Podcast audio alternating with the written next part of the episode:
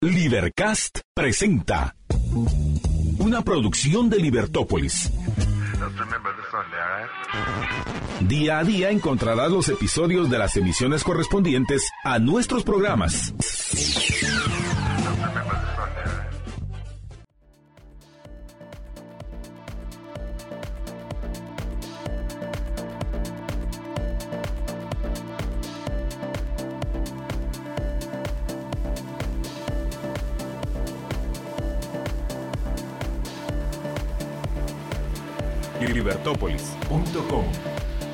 Bienvenidos a Libertópolis por la mañana. Es un gusto estar con todos ustedes arrancando nuestro programa. Gracias por estar con nosotros. Gracias por acompañarnos. Si nos escucha por la 102.1 FM, bienvenidos. Gracias por estar con nosotros y por favor respire profundo. Si el tráfico se está complicando, por favor.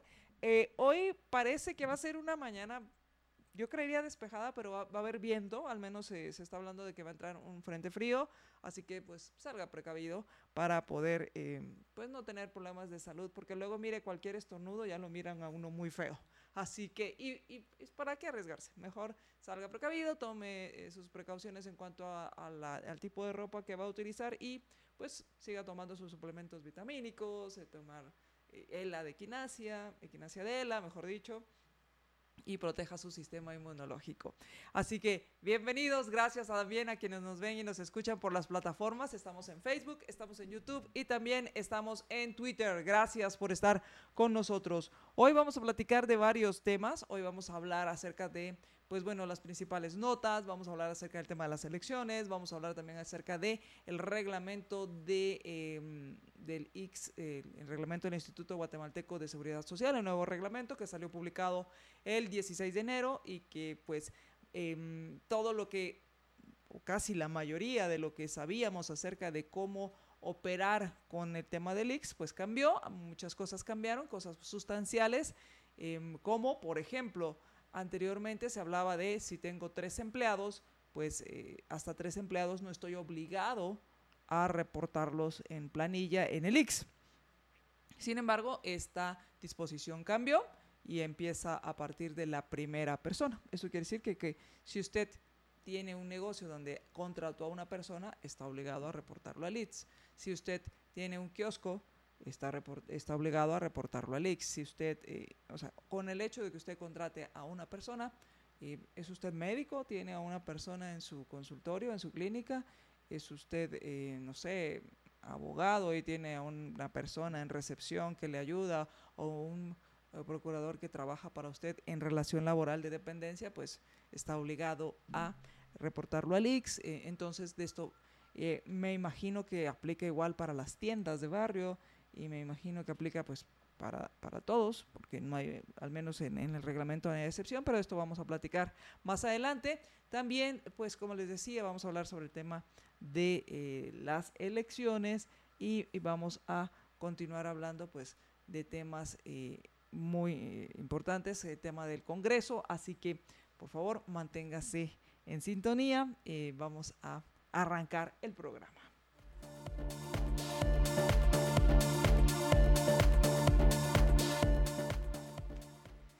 ¿Qué trae para hoy nuestro diario? Pues bueno, nuestro diario hoy trae en fotografía principal algo así que eh, eh, yo no sé si usted vio alguna vez, si usted tuvo cable, vio algunos anuncios que decía, pasa en las películas, pasa en la vida real, pasa en tal canal. Pues algo así, algo así sucede con la fotografía principal, porque esto fue en Petén. Eh, custodios de una empresa de valores simularon un robo, así tipo película, actuaron el robo y se llevaron el dinero que iban custodiando en este vehículo y simularon un asalto y robaron 5 millones de quetzales.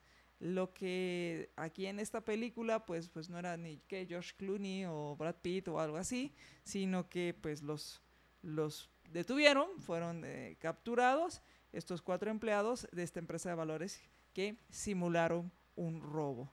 Entonces dijeron, no, pues nos robaron, llegaron los malos, nos quitaron la plata y, y que lo que pasa es que no, no, era muy buena, no era muy bueno el guion ni tampoco muy buenos actores, así que fueron atrapados. Pero, ¿qué cree? Algo así, yo no sé, eh, eh, yo siempre digo que por lo menos estos son, son fáciles de identificar. No voy a decir honestos porque se confunde con honradez. Eh, cuando digo honestos es que no, no tratan de engañarlo, o sea, no falsean la realidad. Estos intentaron falsear la realidad, pero una vez descubiertos, pues se sabe que son ladrones, mm, ladrones. Eh, y pasa como muchas veces cuando desaparece, desaparece, y digo entre comillas, desaparece el dinero en el gobierno, porque, ¿qué cree? Los atraparon, pero el botín se hizo ojo de hormiga no encuentran el dinero, las autoridades están investigando eh, qué sucedió, dónde quedó, dónde, ya no es dónde quedó la bolita, sino dónde quedó la plata, son 5 millones de quetzales nada despreciables. Imagínense, 5 millones de quetzales. Ahora, si fuera del gobierno, ¿cree que los hubieran atrapado con la misma celeridad? ¿Cree que está, cree que, porque le aseguro que algo van a recuperar. Van a buscar hasta por debajo de las piedras y algo van a recuperar. Pero usted cree que si fuera del gobierno se recuperaría? Yo lo dudo mucho. Y mm, también pues trae una nota donde habla acerca de pues el asesinato de las mujeres, de, cuatro mujeres más, y sigue este tema em, de violencia. Recordemos que en zona 18, Santa Faz creo que fue, zona 18, encontraron un lugar de un cementerio clandestino con, eh, donde fueron identificados varios cuerpos de mujeres. Y por último, bueno, otra nota que también eh, ayer estuvo circulando un video pues bastante gráfico, la verdad es que eh, a mí no logré, la verdad decidí no verlo, solo leí la descripción y dije, ok, entiendo lo que pasó, entiendo lo que pasó y minutos antes lo detuve, en cuanto a que a una niña que eh, terminó debajo de un, pues una panel. Esto eh, por, negligencia, eh, mientras menores se divertían, esqui, divertían esquivando carros. Imagínese usted la diversión, lo que pues las niñas jugaban en las banquetas y pensaba y pasaban al otro lado continuamente. ¿Y qué pasó? Pues que no calculó bien, pues son niños, al final son niños y este eh, este vehículo pues pasó, atropelló a la niña y quedó la niña debajo. Eh, la, usaron una, un tricket para poderla sacar.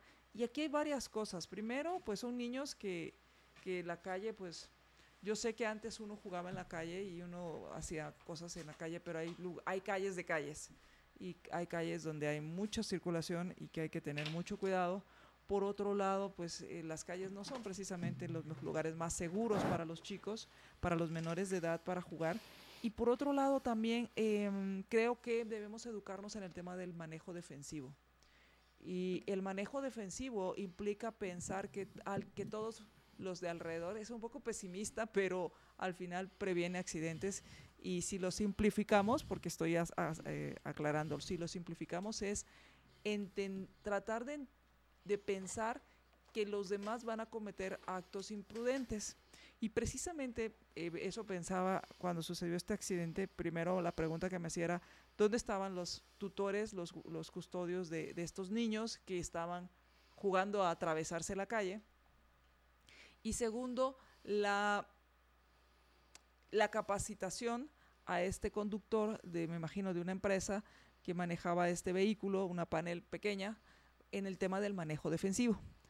Y precisamente les decía, venía manejando eh, hoy en la mañana para venir a la oficina y pasó algo muy curioso. Un vehículo eh, en eh, unas cuadras previas a aquí se, estacionó y se estacionó como pudo y dije, hombre, qué falta de educación vial tenemos que si aquí se me dan las ganas de pararme, pongo las luces y ya estuvo. Entonces ni siquiera se estacionó bien, se paró en una esquina, pasó a dejarle algo a una persona que estaba en una esquina y siguió su camino. Más adelante, iba adelante de mí, uno o dos carros adelante, se para en otra esquina a dejarle algo a otra persona en una esquina, pone sus luces intermitentes y decide de buenas a primeras salirse. O sea, él no se, no se percató que yo venía al lado, le tuve que pitar. El tema es que uno debe estar pensando que los demás van a cometer imprudencias.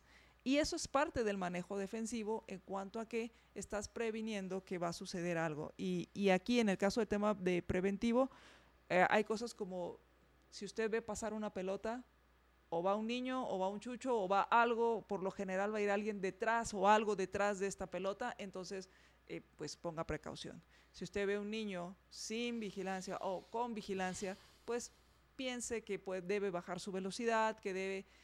Los accidentes pasan y, hay que tratar de, minimizarlos. Desafortunadamente, pues esta, menor eh, pues fue, fue eh, atropellado y, y pues una cámara de vigilancia pues fue la que captó estos, estos, estos, esta situación. ¿Qué tal, José Carlos? ¿Cómo estás? Bienvenido. Buenos días, María Dolores. Eh, que eh, el tema del manejo defensivo, como tú le decías, justamente, como que, yo no sé, yo creo que me encontré al mismo individuo. no, no, el, el, problema es que todos actuamos así, o sea, no todos, pues, pero, pero me la, refiero la a que no hay... Nos que esa educación vial no existe y como no existe es eh, complicadísimo. ¿no? O sea, venía porque cabalmente las personas que van en un carro y van, pasan a dejar a alguien a, su oficina, a, veces en una esquina, o sea, simplemente eh, venía pensando, justamente se paró alguien, me hace frenar de golpe, sobre todo que venía corriendo sin anteojos y sin teléfonos. Entonces, el, uh, me, me, hace parar de golpe y, y uh, me pongo a pensar, ¿por qué no pasó la calle? ¿Sí? Y deja pasar el, al resto de la población mundial y, y, se hace un lado y, y, deja pasar. ¿no? O sea, no estamos educados para, para esto. Entonces, eh, y yo le quiero recomendar una cosa, porque eh, si usted viaja mucho a otros países, si usted saca un curso de manejo defensivo y presenta su eh, gafete de manejo defensivo en una rentadora de autos en otro país, eh, en muchos lugares le hacen un descuento porque ah, usted ya hizo un curso de manejo defensivo. ¿Aquí, entonces, ¿aquí hay? Sí hay, de hecho ah, yo, yo tomé con una aseguradora. Ah, no voy a decir el nombre porque no, me, no, me, recuerdo. Claro. Sí, no me recuerdo. No, me recuerdo, estoy como el Quijote. Entonces es un lugar que quisiera recordarme. Okay. Me, me recuerdo que, que llegaron... Los caballeros que no tienen memoria. Sí, pues, podría ser, pero en este caso no, no, no tuve ninguna relación con la aseguradora.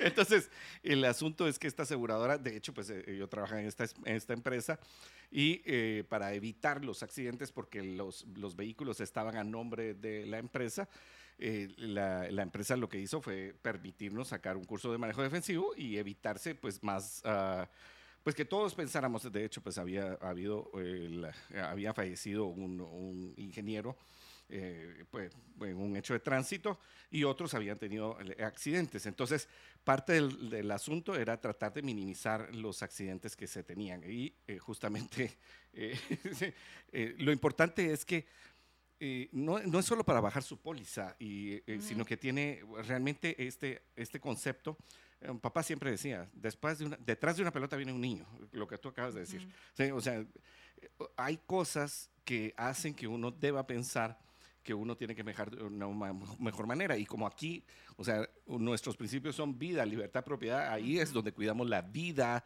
de las personas, pero también la libertad de, locomoción de todos y la propiedad, porque al final es el tiempo, el tiempo vale oro y, estamos tratando de ser mejores. Y, y, yo creo que eso es muy importante. Eh, un curso de manejo defensivo, yo se lo recomiendo a todo el mundo. Y de veras te baja la cantidad de incidentes a los que te ves porque tú sabes que la, en leyes de seguridad industrial dicen que por cada siete incidentes tú tienes un accidente. O sea, uh -huh. no es que, mire, vaya a contar usted sus incidentes y después el séptimo le toca accidente. Ay, o sea, ese, le, ya, le puede seis, pasar.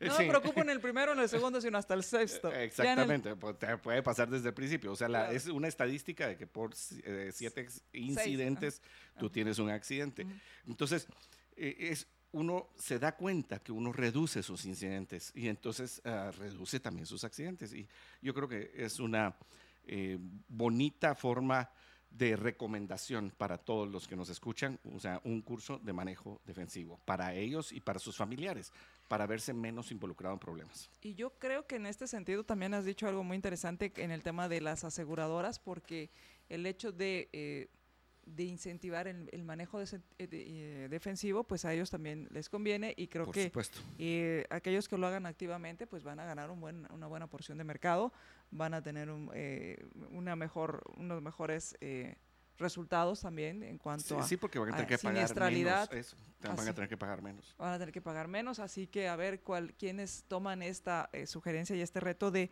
pues ayudar a, a- también a, a convivir con el tema del tráfico. Y eso me ponía a pensar, José Carlos, en el tema de, ¿será que también los incentivos que necesitamos o desafortunadamente necesitamos incentivos como multas? Para Sí, mejorar la vialidad. Sí, sí, yo, mira, yo estoy completamente de acuerdo. O sea, la, eh, te voy a poner un ejemplo que es un ejemplo ah, que en Guatemala hizo, revolucionó. Y por eso es que nosotros creemos en el Estado de Derecho, porque esta pequeña muestra hace eh, realmente pensar que, que el Estado de Derecho es lo que hace cambiar la vida de las personas y la forma de actuar.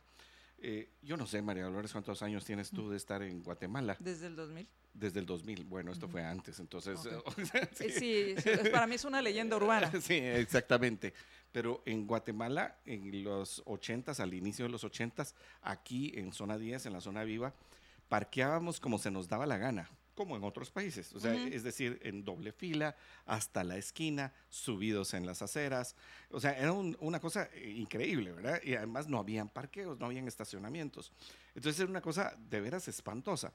De repente, y, y si no recuerdo mal, fue en la administración del expresidente, pero en, en ese entonces era el alcalde, Oscar Berche Perdomo, eh, se implementaron las grúas. Y el que estaba mal parqueado, el que estaba parqueado en la esquina o, o en doble fila, la grúa te agarraba, ni siquiera, ni No siquiera te preguntaba. sí, sino que agarraba tu carro y se lo llevaba a un predio. Lo que fue muy interesante es que, es que hicieron un, una, un método de pago muy eficiente. Entonces tú pagabas y sacabas tu vehículo muy rápido. O sea, pagabas el, el valor de la multa, el valor de la, de la De grúa la grúa. y eh, muy eficiente te salías del asunto. Bueno, después de eso, eso pasó de las grúas a los cepos. Pero en Guatemala, en una buena parte de la ciudad, no en todos lados, hago la aclaración, el, ah, la gente aprendió a, a- a estacionarse de un día para otro. O sea, o sea, en cuestión de tres meses todos estacionábamos bien. O sea, Claro. Ya nadie se estacionaba de doble fila, nadie se subía a las banquetas, en las esquinas ya no estaban topadas, sino que dejabas ese rango de cinco metros que dice el reglamento de tránsito que hay que dejar. Entonces, de esa manera se, se logró. Ahora, ¿cuál es, la, ¿cuál es el asunto? O sea, las multas sí son un incentivo eh, eh, negativo, ¿no? Porque es un incentivo negativo para que tú actúes correctamente. Pero por el otro lado, o sea, ¿cuál es la, ahora cuál es el funcionamiento del...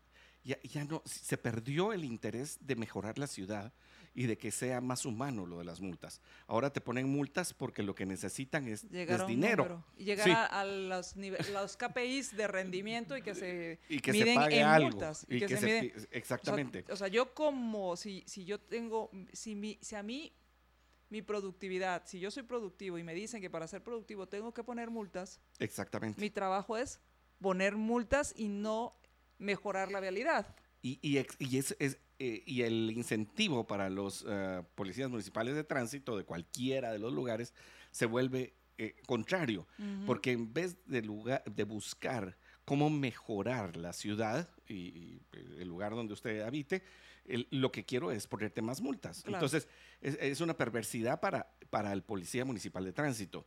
Y de, de hecho, a mí me acaban de hacer una encuesta, pasaron a la casa y les digo, es que es perverso, porque, por ejemplo, te ponen multas por eh, exceso de velocidad de 70 kilómetros por hora. Ajá, y Eh, eh, eh, sí. Sí, hay en regulaciones unas- ridículas. O sea, por ejemplo, eh, a, las, a, a la hora cinco y media de la mañana, que donde no hay tránsito, no te pueden poner una a las 5 de la tarde porque ojalá, Ojalá camináramos a, las, a 60 Ah, ah. kilómetros por hora. ¿verdad? Oh, ya quisiera uno Entonces- caminar por lo menos a 50, dices. por lo menos. Entonces, no, no te lo pueden poner, pero en la noche alguien pasa 120 y no importa. Entonces, hay una perversidad en el sistema y la perversidad tiene que ver con que quiero cobrar eh, o sea, quiero hacerlo dinero y no evitar accidentes, no quiero evitar que las personas estén bien, o sea, se, parte, se, se, pierde la humanidad. Entonces, yo estoy de acuerdo con, con los incentivos uh, negativos en el sentido de que te pongan una multa si estás actuando mal, pero tiene que tener la intención correcta, no la intención incorrecta. Claro, y creo que también hay un tema de objetividad. Primero, entender que las reglas deben ser, deben tener una objetividad porque muchas veces son arbitrarias y se hacen para eh, para que se, se violen. Eh, hay un, eh, hay un, una parte en la rebelión de Atlas donde, habla, donde están hablando un burócrata con un empresario, con Harry Ridden, que es el, el, el, protagonista, y le dice el burócrata, ¿usted cree que hacemos leyes para que se cumplan? Le dice, no, hacemos leyes para aplicarlas. Para, para, las leyes son imposibles de cumplir y en el momento en que no se pueden cumplir, podemos aplicarlas contra quienes nosotros queramos. Entonces, el sentido es, cuando se pervierte el sentido de una ley. Se pervierte el derecho y se vuelve legalismo nada más. Exacto, entonces eh, es lo que llama Bastiat esa, esa perversión de la ley. Correcto. Y entonces, em, creo que puede ser temas objetivos, temas de, de, bueno, que por lo menos haya inteligencia artificial y que permita usar cámaras y, y que con esta inteligencia artificial se puedan tomar multas tan simples como eh, y, y, tan objetivas como te quedas a mitad de, la, de, la, intersección o a la mitad de la cebra. O, eh, eh, cosas tan, tan objetivas que ahí no hay pierde. Y yo estoy de acuerdo contigo completamente. O sea, si tú mejoras en la... En, eh, pero como tú lo dices, tiene que, tiene que ser objetivo y como es la ley, justamente Bastia también lo decía, pero es las reglas generales de la ley, ¿no? Tienen que ser generales, universales, atemporales. Uh, tiene que tener esas, eh, esas eh, condiciones para que funcionen. Y eh, bueno, ya que estamos aquí, nosotros tenemos este el micrófono, gracias a Dios. Entonces, te voy a poner un, un, ejemplo muy, muy sencillo. te ponen cepo en cualquier lugar en la ciudad, en muchos lugares, por ejemplo, aquella famosa del señor que estaba bajando unos huevos, mm, un carnicero, ¿te recuerdas que se volvió viral? y, y bueno, pues, o sea, hay, hay situaciones en que las personas tienen que poder encontrar una solución para poder eh, realizar su trabajo. Claro. y en este caso no estaba afectando a nadie. Pero te pongo otro ejemplo. En el colegio americano se ponen en fila todos los carros de los guardaespaldas afuera y, e interrumpen la viabilidad. Y ahí no se atreven. No se atreve la PMT a ir a poner un cepo. O sea, entonces hay una perversidad. Claro, o te ponen eh, agentes para ayudarte a circular porque hay filas que no te dejan pasar. Y entonces detienen tráfico para que tú puedas circular, porque me ha pasado que es a ciertas horas de entrada y salida eh, no puedes circular y entonces lo que hacen es que detienen el tráfico de un lado para que tú puedas circular y que no te... No te pero, pero estás usando recursos que no deberían ser para eso. Y, en ese sentido tienes mucha razón. Entonces hay, hay que mejorarlo. O sea, hay, mucho, mucho, por mejorar. O sea, no es la ciudad del futuro que, que, se nos prometió, no, no el señor, sino es, eh, hace falta. Y tampoco hay soluciones reales. bueno, sí hay, sí hay soluciones. o sea, no somos la ciudad, ah, bueno, no hay propuestas. No hay propuestas. no hay soluciones o sea, no somos la ciudad más grande del mundo, no, somos la peor, la, la, ciudad más peor diseñada del mundo. O sea, sí se puede hacer. O sea, ¿No somos la India? no, no somos. no hay una vaca caminando en medio calle. exactamente. Bueno, pero, pero, bueno, entonces, con el respeto de las vacas. con el respeto de las vacas. Sí, entonces, sí, justamente tenés, eh, eh, hay soluciones, sí se puede hacer. O sea, lo que pasa es que parece ser que no interesa y no logra los votos eh, eh, este interés. Ahora, yo no sé, pero si usted, voy a usar una, una, frase de Juan Francisco, si usted no va a tomar en cuenta el tráfico para sus próximas elecciones de, alcaldía metropolitana, eh, pues tome en cuenta que estamos en un momento crucial. Tuvimos el 2020, el 2021, donde la cosa bajó considerablemente. Ya 2022 empezaba, pero no a los niveles de ahorita. Esto tiene que tener una solución. Tuvieron tres años para pensarlo. Creo que sí, hubo, y creo que una de las oportunidades, y con esto me despido en este segmento, porque ya tengo aquí a Jaycee desesperado, eh, creo que una de las oportunidades que se perdió fue el tema que el, el, hecho de retirar el sistema de transporte público como estaba funcionando y que solo dejaron el trance, trance urbano y transmetro, mm, permitió que pudiéramos, ¿por qué no?, pensar en, en otras formas de transporte. Ahora, el tema del tráfico tiene mucho que ver también con el tema de seguridad y transporte público. Por supuesto. Podrás tener un transporte público, vamos a suponer, eficiente, vamos a suponer que funciona, pero si nadie se quiere subir porque tiene miedo a que cuando Que se lo baja asalten. lo asaltan, Correcto. pues no tiene sentido, por mucho que estén ahí lindas las... Es como tener un parque muy lindo, pero si sabes que llegas al parque te van a asaltar y te van a extorsionar, pues no llegas al parque por hermoso que esté. Pero eso pasa todos los días, María Dolores. o sea, Entonces- encuentras los pequeños parques de las colonias Es- cercados o, o que dice el letrero aquí no aquí no se puede drogar o no se puede hacer Sí, no sé qué. bueno, lo primero que me llamó a mí la atención fue prohibido orinar. Y Orinar. dije, ¿cómo así? Si esto es de hecho. Pero bueno, ahora tienes razón. A mí me ha tocado ver en mi barrio cómo el parquecito de mi barrio lo fueron cercando. Y dije, un gueto más, Exacto. un gueto más. exacto. Entonces, el tema de seguridad es un tema muy importante en cuanto al tema de tráfico. Porque incluso yo conozco personas que usan el vehículo para transportarse cinco cuadras porque tienen miedo a que los asalten por las cosas que llevan. Correcto. O sea, ¿Verdad? Sí, totalmente correcto. Está el caso de este joven que saliendo de la universidad lo asaltan y que se ve el viral que le pega al, al, Mm. al, asa- al- al asaltante. Es- ¿A cuántas cuadras podría haber estado de su universidad? ¿A dos? O sea, una y media. Eh, sí, tenemos un problema y un problema grande en ese sentido. O sea, la seguridad, otra vez, el, la, la función más Importante. importante del Estado que no se cumple, eh, seguridad y justicia. Claro, y entonces tienes usuarios o personas soñando con tener por lo menos o tener su moto o tener su vehículo para poder dejar de caminar o de usar el transporte público. Vamos a hacer una pausa y regresamos. Así que si estás de regreso al trabajo o de regreso a clases, yo sé que el tráfico ha aumentado, pero también tienes y lo que tienes que aprovechar son las ofertas de Intelaf y te las trae descuentos de en tecnología hasta el 31 de enero. Así que aprovecha estas eh, promociones que trae Intelaf para que regreses y inicies este año con tecnología, con energía positiva y con la mejor tecnología. Visita las 34 tiendas. ¿Quieres saber las ubicaciones? Entra a www.intelaf.com, www.intelaf.com. Ahí encuentras las ubicaciones,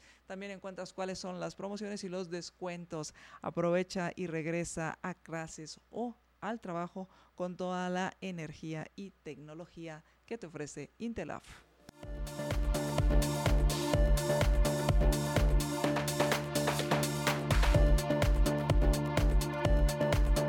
Libertópolis.com Regresamos a Libertópolis por la mañana. Les habla María Dolores Arias y me acompaña José Carlos. Y estamos hablando con respecto a el tema de, bueno, hablamos acerca de la vialidad y ahora vamos a hablar de los titulares, o lo que trae para hoy Prensa Libre. Para hoy pues trae un, tema que apasiona a todos y que pues es el circo eh, desde hace mucho tiempo veías el circo romano actual y es que el Barça clasifica semifinales. Ah, ok, yo creí Así que el circo de los... de la- Aparte del otro. ok, pues, El, el Barça clasifica semifinales, así que todos aquellos que le van al, al Barça pueden estar tranquilos porque clasificaron ya que le, le ganaron al Real Sociedad. Y esto es lo más que puedo decirles. Por ahí había un pleito de un, con el Real Madrid de, de un, de un árbitro, pero no sé más al respecto. Pe- Así que felicidades a los que le van al Barça. Ahora, que sí podemos eh, ahondar un poco es el, el recuadro, la nota principal. CC analiza dejar sin cambios ley electoral. La mayoría de magistrados votaría hoy a favor de rechazar todos los recursos presentados sobre libertad de expresión y pauta, pauta y financiamiento. En un recuadro también viene juramentan a niños para elecciones infantiles. Así que y o pues en una en un cintillo se complica tránsito en Villanueva aún más. Lo agregaría yo. Así que terrible, terrible la Villanueva. así Sí. es. Y bueno el tema de la CC La CC eh, hoy decidiría eh, las normas para los comicios, en especial las impugnaciones o los recursos que se presentaron contra los artículos 21, el artículo 94, el 223 y el 63. Eh, ¿A qué se refieren? Pues bueno, se refieren al tema de em, el techo de campaña, cuál es el, el techo de campaña que usarían. El 94 se refiere a que no pueden ser inscritos los candidatos que hagan campaña a título individual. Em, de forma eh, antes de las elecciones, publicitando su imagen en los diferentes medios de comunicación antes de la convocatoria oficial. El 223 eh, regula en el, inciso o la literal N, eh, regula las actividades de propaganda anticipada y según el del reglamento de la, de la ley electoral. Y el artículo 62, 4 es el tema de, voy a leerle, simulando que eh, cuando se hace propaganda simulando noticias infomerciales o presentaciones a políticas o utilizando otras personas individuales y o jurídicas, fundaciones, asociaciones lucrativas y no lucrativas u otras entidades realizando otras actividades análogas. El tema de eh, hacer propaganda electoral. Entonces, básicamente lo que habla esta nota es con respecto a estas impugnaciones. El 18 de enero la CC rechazó con cinco votos y dos en contra una, una acción en la cual se planteaba modificar algunas de estas normas. Eh, se han planteado otras, otras em, acciones y en esta ocasión, el 18 de enero, eh, quienes razonaron su voto fueron los magistrados Roberto Molina Barreto, y Ronnie Eulalio López Contreras, ya que consideraban que había suficientes elementos para em, determinar que se vulneraba a los guatemaltecos para elegir y ser electos con la actual ley electoral y de partidos políticos. Hoy pues conocerán eh, las impugnaciones puestas por el CACIF y la Cámara de Radiodifusión, en las cuales pues van en el mismo sentido, la, eh, en el cual pues, se habla acerca del tema de campaña anticipada y que hablan que este texto, el artículo 94 bis, se puede prestar a arbitrariedades en la aplicación y que consideran que la definición de campaña electoral anticipada es subjetiva y puede tener problemas para implementarse. Así que hoy la CC ve este tema. Yo lo único que no me quedó claro, eh, María Dolores, es si el magistrado ah, Mario Molina Barreto y el otro, eh, suponemos que van a votar en contra, se filtró que ellos están eh, con el voto razonado en contra ¿O, cuál es la situación de ellos específicamente? Esta es lo que sucedió el 18 de enero. El 18 de enero, bueno, la semana pasada. Entonces, seguramente ellos dieron a, conocer sobre esta sentencia qué es lo que piensan. Yo creería que es sobre la, la, resolución que dieron el 18 de enero, habla sobre cómo actuaron y uno creería que deberían de mantener mantener el criterio. Sí, eh, mira, yo eh, voy a externar esta opinión diciendo que de veras eh, es un respaldo a, estas, a, esta ley electoral con las modificaciones de 2016, que es una basura, y que lo único que hace es pretender eh, mantener el status quo a favor de los gobernantes, porque a quien favorece la ley de 2016 es a los que están gobernando. Porque, eh, ¿quién puede ser discrecional? Tú no puedes ser discrecional porque no, afectas a nadie. o sea, podrás afectar en tu casa. y ni en su casa lo conocen siempre. yo, vivo solo y, ni ahí mando yo. Ni pues, nada. Entonces, el, e, e, ese es el punto. O sea, que, ¿quién es el que quiere el poder discrecional? Siempre son los gobernantes. Eh, o sea, para hacer lo que se les dé la gana. Entonces, el 94 bis lo voy a usar a mi antojo o sea, tú estás haciendo campaña anticipada, entonces a ti, pero a ti, que sos mi, mi el que yo quiero, el que eh, yo respaldo, haces campaña anticipada y me hago de la vista gorda. Entonces, eso no hace que la ley sea universal, general, sea temporal, con todas sus calificaciones, sino que hace que sea discrecional. Y ya vimos que, por ejemplo, ayer fue inscrito el alcalde Neto Brand eh, para la alcaldía de, de, Misco, cuando supuestamente no lo iban a inscribir por campaña anticipada. Entonces, ¿qué va a pasar? O sea, perdón, pero eh, o, todos hijos o todos entenados. ¿Y dónde está el artículo 35 de la Constitución? Entonces, no vale un centavo. O sea, el primer párrafo del artículo 35 no vale nada. Entonces, ah, estaríamos muy mal si, no, eh, si la ley no es general. Entonces, este 94 bis eh, que habla acerca de la campaña anticipada, sí puede dar lugar a discrecional de parte de las autoridades del registro de ciudadanos.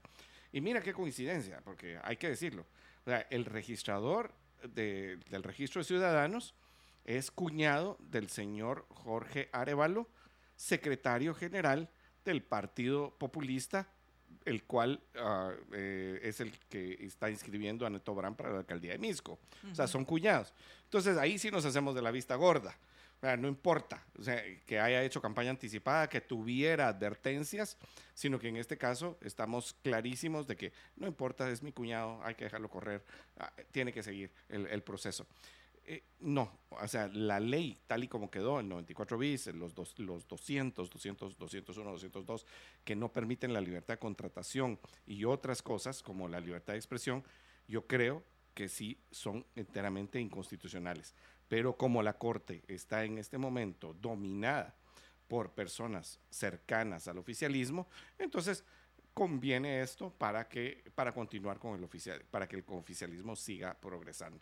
Entonces, no, nosotros no, nosotros aquí lo que queremos es que haya leyes claras, que sean eh, de aplicación general para todos. Y que sean pocas, porque al final no necesitas tantas, tanta regulación. Eh, entre eh, más regulación, regreso al, al texto de, de Rand, entre más regulación, más oportunidades tienes para que te frieguen. y, mira, y hay una norma constitucional que dice, o sea, que todas las leyes, que tú no puedes alegar desconocimiento de la ley. ¿sí? O sea, ni los abogados se saben todas las leyes. O sea, es por que eso... al final es impresionante la cantidad de leyes. Y, y, y existe la, la, idea de que entre que debe haber una ley para regular todo. Y que si no hay ley, entonces no hay orden. E, ese es un tema. Entonces tiene que haber una ley. Y yo no sé si alguna vez, pero a mí me ha, tocado escuchar a personas que dicen, debería haber una ley. Y digo, oh, más burocracia, más poder. Exacto. Y, y tenemos que y ni que las cosas se arreglaran por eso. Claro. Sí, porque no, porque poner una ley no quiere decir que se va a aplicar. Entonces hagamos la ley de contra la pobreza. Exactamente, ¿verdad? Y que por decreto, entonces eliminamos la pobreza, eliminamos el analfabetismo. Y, creo que en, algún lugar hubo esto. Entonces, eh, pero justamente tú, eh, el análisis es ese. O sea, nadie se, hoy por hoy puede conocer todas las leyes.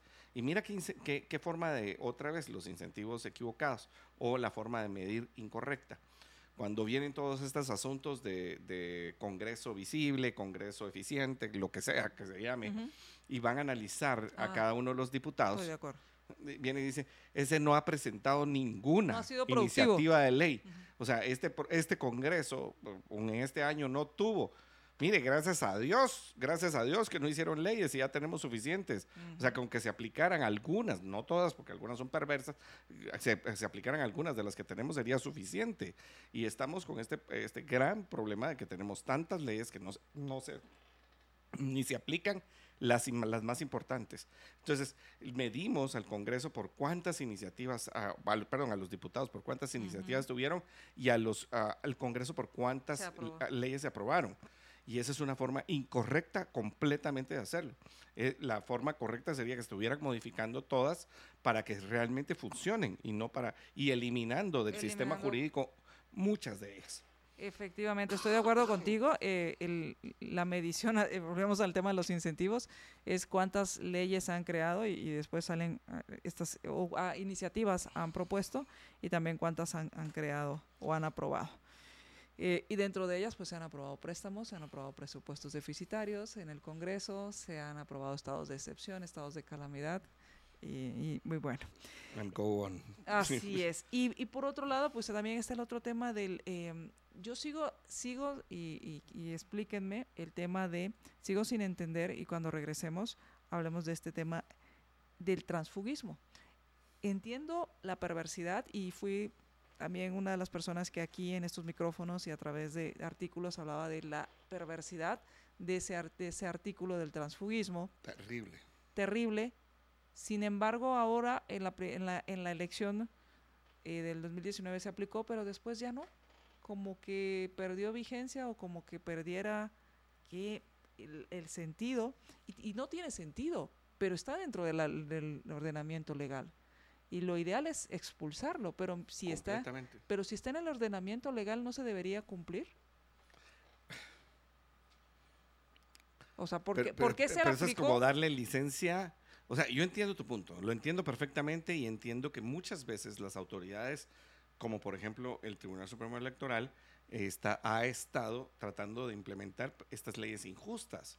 Entonces, entonces es, es una perversión, ¿no? O sea, hay que, hay que cumplir las leyes injustas, aunque sean injustas, porque ahí están.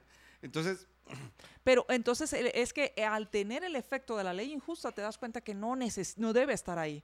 Pero, pero no, hay gente que se levanta, María Dolores, diciendo se debe cumplir la ley. Si la ley está bien, o sea, no importa. no importa, porque se nos ha enseñado que, y esto es algo que, que, que nos toca a ti, a mí y, a varios, no luchar, pero sí hacer razonar y, poner a que nuestros estudiantes se cuestionen si todo lo que sale del Congreso es legítimo. Claro. Legal es. Sí.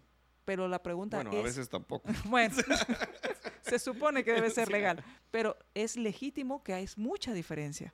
Entonces, em, el tema es por qué hasta ahora se, empieza a, reparar en esto que desde, el, desde que nació era terrible.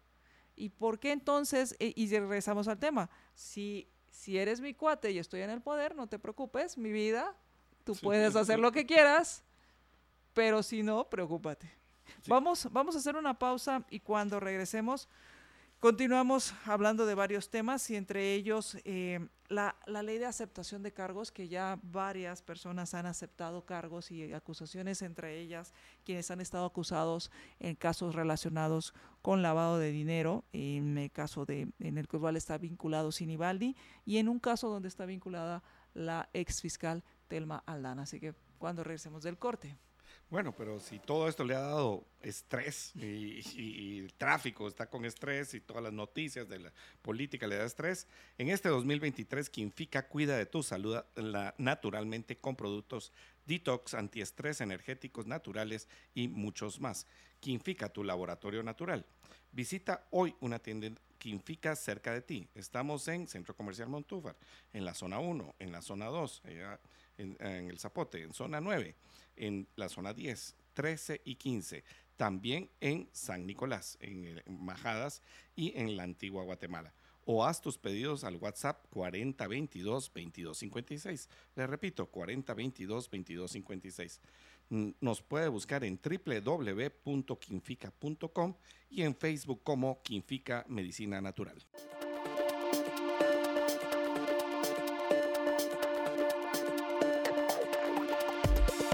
libertópolis.com. Y bueno, hay varios temas que nos gustaría platicar. En página 6 de Prensa Libre, pues vienen temas eh, interesantes, vienen dos temas. Uno es el tema de las comisiones de trabajo, eh, de las comisiones en el Congreso. Y nos referimos a las comisiones de trabajo, no a las otras. Las comisiones que ya se asignaron y que se, ya fueron pues em, oficializadas en la Junta Directiva, ya se había hablado de quiénes tenían estas comisiones, eh, ya se oficializaron en la reunión eh, eh, ordinaria de ayer, en la sesión ordinaria de ayer, se designaron quiénes tendrían estas y los jefes de bloque quienes estarían ocupando la presidencia de estas van, de estas comisiones. La comisión más apetecida es la Comisión de Finanzas y Moneda Pública, por obvias razones. Esta se la queda el oficialismo. No te lo creo, no te lo será, creo. No. Ah, si todo lo hacen por amor a la patria. ¿Verdad? Si, si, ellos, si ellos solo se preocupan por el bienestar de la población. Así que esa comisión, chish. Eh, bueno, esta comisión, pues repite, eh, parece ya rábano, repite el, el quien preside la comisión, el señor Cándido Leal, fue muy eh, eficiente para los intereses de eh, los intereses del ejecutivo, del oficialismo, quien se queda con esta con esta comisión, el oficialismo se queda con esta, el partido Vamos se queda con esta comisión y el diputado. Solo te voy a hacer una corrección, una corrección que, que, no tiene que ver con, simplemente es una corrección para burlarnos. El, el término eficiente tiene que ver con que con menos recursos haces más. Él fue muy eficaz.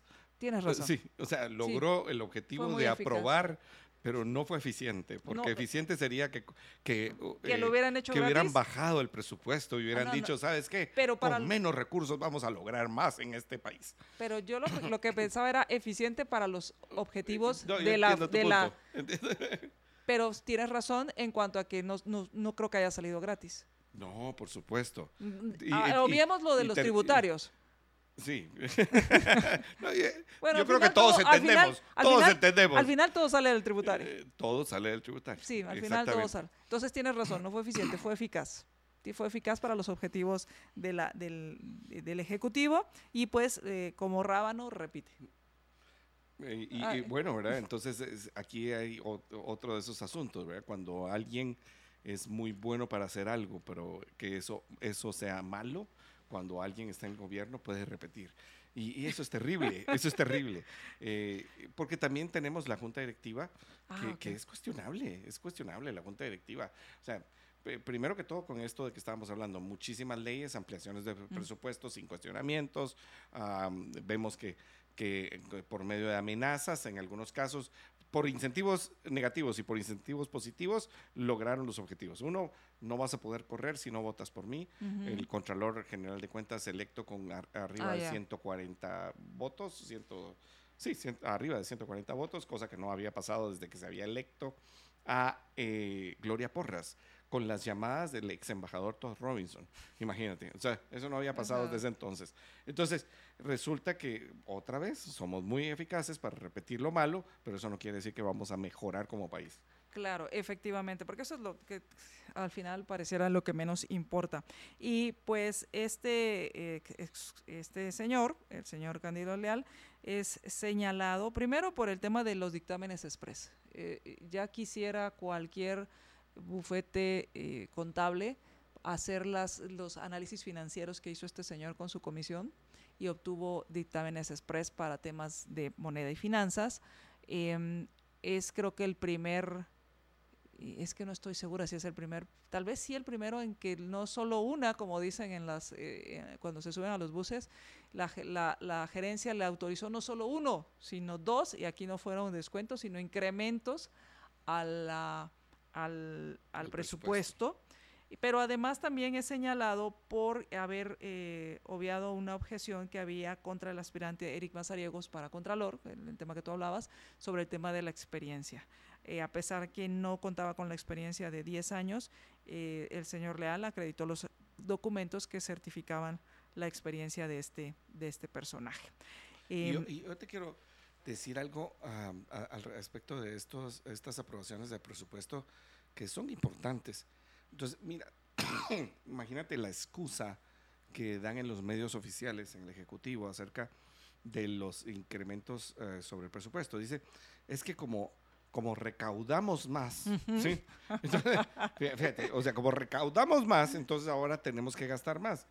No, o sea, la, la, la parte ilógica completa ya- que raya en la burda estupidez es que tú puedas decir que como ya el proyecto de presupuesto, que es una ley, tenía aprobada cierta cantidad de bonos, o sea, tenía estos ingresos que son en bonos, en impuestos, en préstamos, pero los egresos están aquí y estos, eh, los egresos se aprobaron con estos ingresos. Ujú. Entonces, tú, para estos nuevos ingresos que no estaban contabilizados en el presupuesto, no, no tienes que bajar tu deuda, No. tienes que bajar los préstamos, sino que tienes que gastar más. Y entonces, ¿Qué tamaña estupidez es esa, María Dolores? Y O es- sea, perdón, pero, pero ¿qué pasa con el sentido común? Se, se perdió en este país eh, y, y en los funcionarios. ¿Qué- qué? Yo, no, yo no puedo entender esa, esa, esa tamaña ridiculez de explicación.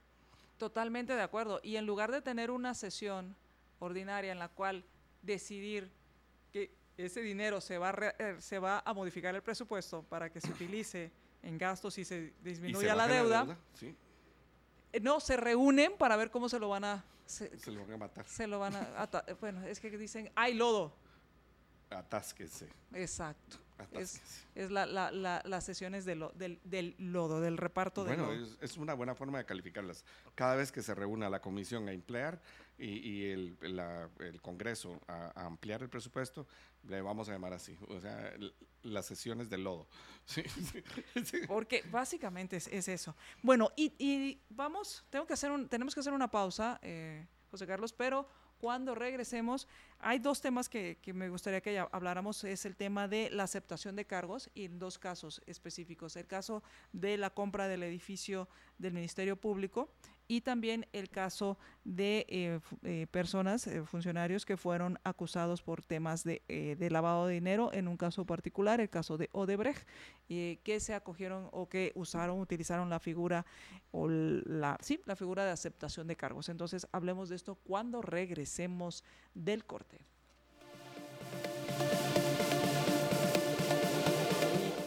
Mientras tanto, pues vamos a aprovechar las champurradas de la San Martín, que hay de todo tipo, gluten free, integral con avena, tradicional, y em, pues las puedes encontrar en tu San Martín más cercano. Y también pues suspirar, porque ahorita ya abrieron todas las San Martín, y suspirar por un desayuno a la San Martín. Ah, qué delicia. ¿Cuál es tu favorito? Acabo de encontrar uno que es el motuleño. Con que, que ah, mira. ¿Está todavía el motuleño? Yo ya no le he pedido. Una, ¿Variación? Tiene una variación. Ajá. Y, y, tiene, es, es, un motuleño con achapinizado. Ajá. Y muy interesante, porque entonces sería aquí como Libertópolis, una mexicana y un chapín. Ajá. Entonces. El, está, está Yo es que soy jarochapín. ok. okay. Entonces el asunto es eh, está eh, eh customizado o, eh, hecho tropicalizado adaptado, sí, adaptado a Guatemala y la verdad es que es el que mejor encontrar porque he probado varios a mí me gusta cambiar pero este me, me gustó muchísimo. ¿Y, ¿Y, cuál es la, la, variación que encontraste? ¿No tiene picante o qué? No me recuerdo, vamos a tener que ir para comprobar. para comprobar. hacer la reseña, ahí vamos a encargar la reseña. A mí me encantan varios, los divorciados, me encantan. Eh, de los, huevos, de los, desayunos, de los desayunos. Yo creí que era una indirecta. Dije, Juan Carlos, se atora de la risa. y, eh, y de los, fíjate que de los almuerzos, ¿sabes cuál me encantó? Eh, no son, me encantan, pero me encantó el de la, la hamburguesa centenario. Ah, esa era muy buena. Muy rica. Mi, hijo puede comer hamburguesa en cualquier lugar. O sea, mi hijo puede llegar a un restaurante bueno, un restaurante. catador de y él va a querer hamburguesas. Entonces eh, hemos visto, y alguna época, para acercarme más por este asunto de que pues yo, yo no vivía con ellos por, por el divorcio. Entonces fuimos a probar diferentes y, justamente la fuimos a probar. Muy buena esa, muy, muy, buena. Eh, eh, yo te voy a decir que para mí hay muchas cosas. creo que eh, una de las cosas más interesantes es que es una comida semi rápida y más alimenticia que, pasar a un lugar de, comida un poco más rápida, ¿no? Entonces es un poco mejor y me gusta mucho la pizza también de ahí. También, me gusta. O sea, sí, hay, muchas, hay, hay, para todos. Hubo una época en que comía eh, por lo menos tres veces a la semana el almuerzo ahí. O sea, imagínate. Imagínate. Así es. Así que va a la San Martín, lo encuentras en tu San Martín más cercano, pídelo a domicilio en www.sanmartinbakery.com o también lo puedes hacer por WhatsApp al 2215 1515 o en las aplicaciones de pedidos. Libertópolis.com y regresamos a Libertópolis por la mañana. Les habla María Dolores Arias y me acompaña José Carlos. Y estamos hablando acerca de, eh, hemos hablado de diferentes temas y hay uno que me gustaría que platicáramos y es el tema de las, esta ley de aceptación de cargos que tiene pues un, sentido, eh, un sentido la, ley y que me gustaría que habláramos un poco de eso y también sobre estos casos específicos. En página 6 de Prensa Libre habla con respecto a que la jueza séptima penal Ingrid Vanessa eh, Cifuentes sentenció ayer a Minor Enrique Lobos quien durante el juicio por el caso del edificio MP se acogió a la figura de aceptación de cargos por testaferrato. El señor Lobos aceptó haber actuado como testaferro del empresario William Valls Gallardo en la venta del edificio por 35 millones de quetzales al Ministerio Público durante la gestión de Tel Maldana como fiscal general, esto entre 2014 y 2018. El señalado admitió que eh, frente a la jueza que eh, fue testaferro y señaló como principal operador de la venta del edificio al señor Valls Gallardo. Con esto, pues se aceptó esta figura, eh, esta opción que tenía el acusado, y la jueza condenó al señor Lobos a tres años y cuatro meses de prisión conmutables a razón de cinco eh, quetzales diarios y una multa de 33 mil quetzales mientras que el Ministerio Público, pues lo que había pedido era ocho años de cárcel y una multa de 50 mil quetzales.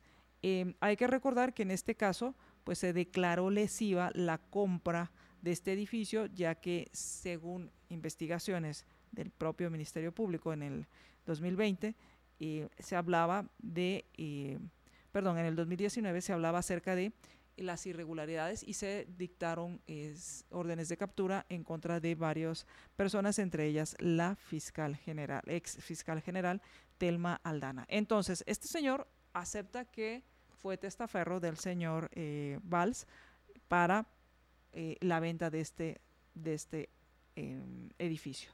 Por otro lado, en página 7 de Prensa Libre está el tema de lavado y eh, dos personas se acogieron también o usaron esta figura. en el exfuncionario, un viceministro de Comunicaciones pidió usar la figura de aceptación de cargos en un caso donde aceptó haber lavado para Sinibaldi. El ex viceministro de Comunicaciones, José Jorge Rodolfo Ortiz Asturias, y el ex subdirector general de Correos y Telégrafos, Eric Armando Soto Herrera, pidieron ayer al juzgado de mayor riesgo de acogerse a la figura de aceptación de cargos. Esto con información de página 7. Ellos aceptaron los hechos por los cuales les acusa la FESI. En, en, el cual, pues con esta aceptación lo que se hace es reducir las penas, abreviar el proceso y eh, el juez, Juan José Jiménez, pues va a ser el que decida si se acepta esta propuesta. La FESI acusa a el señor Ortiz de asociación ilícita, lavado de dinero y otros activos, además de peculados. Según las investigaciones, pues el ex viceministro habría recibido 2.600.000 dólares para eh, que habría pagado la constructora Odebrecht, que después fue un dinero que administró Sinibaldi por medio de empresas. El señor Soto Herrera, eh, que es de telégrafos, es acusado también de peculado. Y lo que pues se, se investigó, las eh, investigaciones preliminares del Ministerio Público y las hizo en su momento, fue que habían actividades ilícitas con empresas vinculadas con Sinibaldi, en la cual al parecer se facturaban servicios que se pagaban y que servían para eh, como ventanillas o especiales para pagarle a los, las constructoras o también para asignar eh, proyectos. Así que esto es de lo cual se, pues, se está, fueron las actualizaciones que hay sobre estos casos usando una figura muy interesante que es la de aceptación de cargos. Ah, bueno, mira, para ir por partes. Eh, habría que analizar, o sea, porque suena muy, muy, muy bonito que tú aceptes los cargos y que le ahorres al Estado toda la persecución. Que, ese es el objetivo. Que, ese es el objetivo de esta figura. Porque eh, entonces, bueno, ya no tengo que ir a probar, ya no tengo que ir a hacer todas las eh, alegaciones, eh, ya, no, ya no distraigo la justicia. Que, que, puede ocuparse en, otras en otras situaciones, porque este caso se resuelve inmediatamente y entonces le dejamos de, de gastar ¿sí? el tiempo y, los recursos en este juicio. Lo cual pues es loable, ¿no? Y también es loable la responsabilidad de una persona en reconocer su responsabilidad. O sea, nosotros hablamos acerca de la libertad responsable, de esa libertad con responsabilidad. O sea, bueno, ok, me equivoqué. O sea, a veces mm, no es una equivocación tan, tan suavecita, es una mm. equivocación profunda, eh, pero me equivoqué y acepto el cargo. Y, está bien, esa parte de la responsabilidad creo que es muy importante. Ahora, lo que hay que analizar, y yo no he entrado a detalle, es que muchas de las veces lo que se hace es aceptar el cargo para bajar la pena a menos de cinco años. Cuando tú bajas la pena a menos de cinco años, lo que hace es que se vuelve conmutable. Y cuando se vuelve conmutable, para nuestros oyentes y los que nos ven también, lo que sucede con una, una sentencia conmutable es que tú pagas por los días en que te, eh, en que te eh, castigan. Entonces, si son cuatro años, te dicen, mire, cuatro años a razón de 20 quetzales. Entonces, usted multiplica cuatro por 20 por 365 más uno debería ser porque hay bisiesto. Entonces, entonces Ahora, pero los años de cárcel son diferentes. Bueno, eso es, otro, número, pero, pero, para hacerlo sencillo, solo, esto. Y entonces tú vienes y pagas y te vas a tu casa. Entonces, hay ahí otro incentivo. Y el incentivo es, mire, yo me voy a rebajar aunque no tenga la culpa y, y lo que voy a hacer es irme a mi casa. Y entonces hay gente que se ha declarado culpable para salir de la cárcel y poder seguir con su vida. Y, eso, eso tampoco creo yo que esté del todo bien, porque entonces no se hizo justicia. Lo que se hizo fue obligar a alguien a encontrar una salida, eh, eh, que no me parece lo mejor. Bueno, y después está, eh, porque hay diferentes figuras. Aceptar el cargo, yo me estoy declarando culpable y la otra es de colaborador eficaz. Son, son figuras diferentes para que lo entendamos así. Y yo entiendo eh, que la aceptación de cargos est- está bien. eh, en, la- en el caso del señor Sinibaldi, que está diciendo, dos, eh, ¿cuánto es? Dos colaboradores del señor Sinibaldi eh, están hablando de que recibieron dinero. Eh, Dos millones, el ex viceministro recibió dos millones seiscientos mil dólares. O sea, Que- no, que no es poca- quetzales, no es quetzales, Es dos que no es- millones. sí. Sí, como diría alguien por ahí, no es poca cosa. O sea, dos millones, arriba. Bueno, estamos hablando de 20 millones de quetzales. 20 millones de quetzales recibió. Eh, que, nos- le- que- que se, que se está señalando. Exactamente. Eh, O sea, se queda uno sin palabras. O sea, o sea, cuando yo me señalo de, de- de aceptar cargos por 2 millones de, de, A de- ver, a dos ver, millones recibe. 600 mil dólares, ala, yo, yo no sé si eso se podría y se debería volver conmutable. O sea, yo siento que ahí sí tiene que haber un castigo. Eh, yo sé que nosotros en Guatemala somos mucho de por la falta de justicia de querer sangre. O sea, eh, queremos el circo romano y, y- y que se muera y bajamos el dedo Ujú. y, y toda la cosa. Que, o sea, queremos ver sangre. Si hubiera pena de muerte, la quisiéramos. O sea, para estos delitos. Pero eh, eh, es que de veras, 2 millones 600 mil dólares no es poquita cosa. O sea, tiene que haber algo más. Y refiriéndonos al, edificio eh, de Zona 5, el que compró eh, el Ministerio Público a través de sus representantes, yo siempre dije que ese era un negocio de corrupción. Siempre lo dije desde el primer día. Y te voy a decir porque es muy sencillo. Es muy sencillo. Abrieron Guatecompras por 15 minutos. Ah, Yo le quiero preguntar a todos, a todos, ¿quién compra una casa para, para ellos, para propia, en 15 minutos? Nadie compra una No. casa en 15 minutos. No, no, no. O sea, menos si vas a comprar un edificio que tiene ciertas especificaciones, que tiene cierta... Eso quiere decir que ya estaba arreglado el tamal. Ya, estaba empacado, ya tenía las hojas de, de, de- de plátano, ya, ya estaba envuelto. sí, ya estaba envuelto el tamal, ya estaba hecho. Eso quiere decir que se estaba violentando la ley por mucho. O sea que el pastel de lodo ya estaba armado. Ya estaba. Muy bien. Seguimos con el lodo y atásquese. Sí, ¿verdad? Entonces, eh, eso eh, fácil se podía ver ahí. Eh, y que la no sé qué dirección dijo que el precio estaba más o menos bien. Mira, es que a mí no me importa los precios que pueda poner una institución, porque también ahí esa institución puede haber sido perversa. Lo que mejor mejora la... No está bien, ¿no? Eso de- la redundancia, pero no, valga. va- sí. Lo que Lo mejora. que, lo que mejora la- los precios es la competencia. Sí. Y entonces, si yo permito que se abra la competencia, yo le digo, mire, aquí tiene dos meses para ver si usted me ofrece un edificio que cumpla con estos requisitos y se los pongo ahí generales, ¿verdad? Entonces usted vie- viene y oferta. Y eso es lo que hace que bajen los precios. No las ofertas únicas, como pasa en este país, y- y- sino que usted ponga competencia. Eso es lo que baja los precios y que mejora la calidad. Entonces, eso es lo que debería de tener. Y, eh, y la y trans- eso y esa no transparencia pasó. ta- y que va aunado a No la pasó. transparencia. Por supuesto que va unado a la transparencia, pero la transparencia solo es un componente, María Dolores, porque aquí hemos repetido la transparencia. Mira, aquí los malos son transparentes, son es pues que se vuelven descarados. La transparencia con corrupción se llama descaro. Y, y eso es lo que tenemos nosotros. Entonces, en el caso este, pues qué bueno que hay una solución de este personaje en, en el edificio ah, del Ministerio Público, porque al aceptar cargos también ayuda a la persecución de las otras personas. Aquí no hay santo, aquí en este caso no hay santos. O sea, hubo un negocio fraudulento que iba a servir para pagar, eh, lo voy a- esta ya es una hipérbole mía, sí, que iba a servir para pagar la campaña de la señora Telmaldana. Entonces, no, no está bien. O sea, hay- la corrupción se combate. Y si ella eh, est- estaba haciendo una equivocación, tiene que ser perseguida por eso.